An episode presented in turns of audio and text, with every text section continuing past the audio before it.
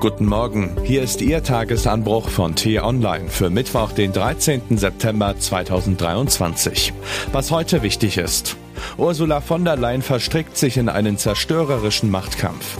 Geschrieben von T-Online-Chefredakteur Florian Harms. Unter Mikrofon ist heute Axel Bäumling. Rechenschaftsbericht, Standortbestimmung, Zukunftsvision. Größer könnten die Erwartungen an die Ansprache der EU-Kommissionspräsidentin nicht sein.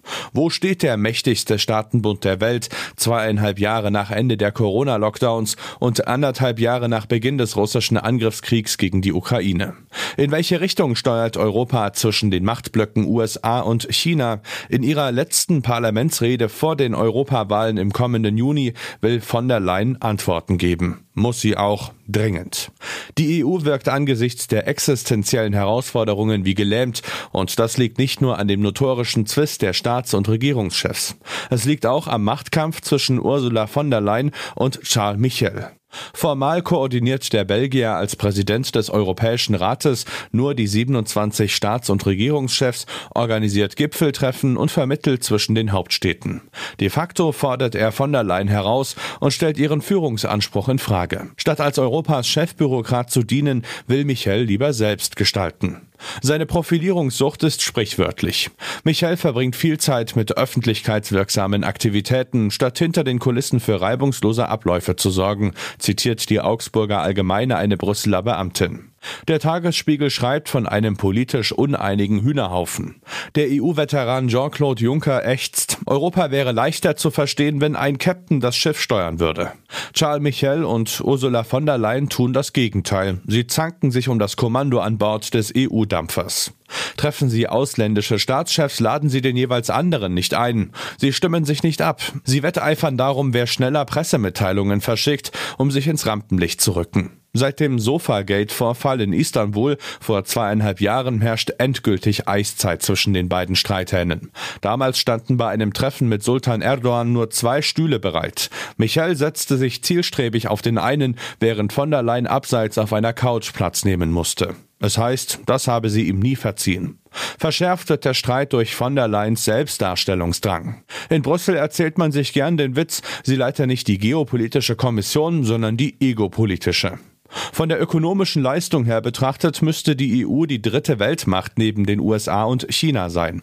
Doch politisch ist sie ein Mäuschen. Sie fesselt sich selbst durch internen Zwist, zum einen den Streit zwischen den Mitgliedstaaten um Flüchtlinge, den Umgang mit Russland, die Subventionsmilliarden, zum anderen durch den persönlichen Zoff zwischen den beiden Anführern der wichtigsten EU-Institutionen. Das Ergebnis ist fatal. In einer Zeit zunehmender Krisen gelingt es der EU mit ihren 450 Millionen Bürgern Bürger nicht, ihre wirtschaftliche Kraft in globalen Einfluss umzumünzen.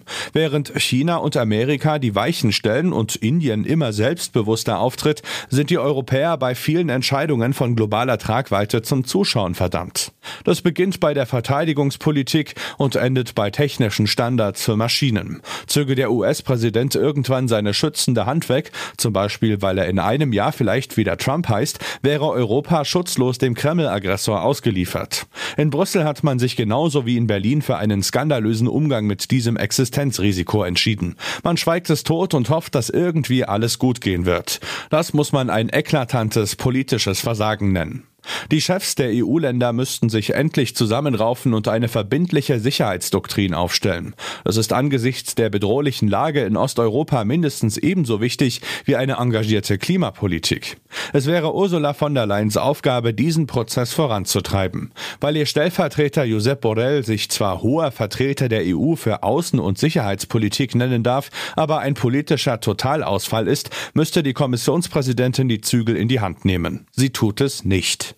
Vielleicht hat sie anderes vor. US-Präsident Joe Biden möchte von der Leyen angeblich zur nächsten NATO-Generalsekretärin küren. Wie man hört, ist sie nicht abgeneigt.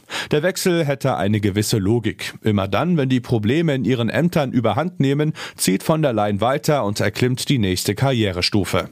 So war es schon im deutschen Verteidigungsministerium, wo sie Skandale und Baustellen zurückließ. Mit dem zweifelhaften Vermächtnis dürfen sich dann ihre Nachfolger herumschlagen. Schön für Frau von der Leyen, schlecht für alle Europäer. Was heute wichtig ist.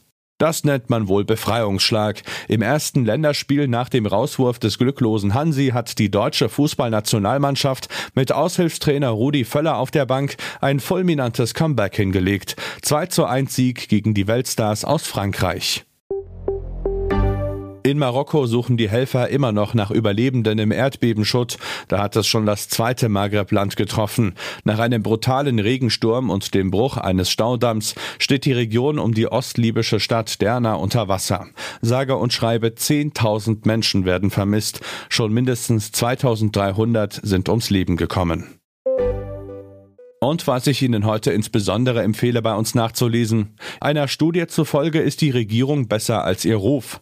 In Krisenzeiten reicht es aber nicht, Wahlversprechen abzuarbeiten, kommentiert unsere Chefreporterin Sarah Sievert.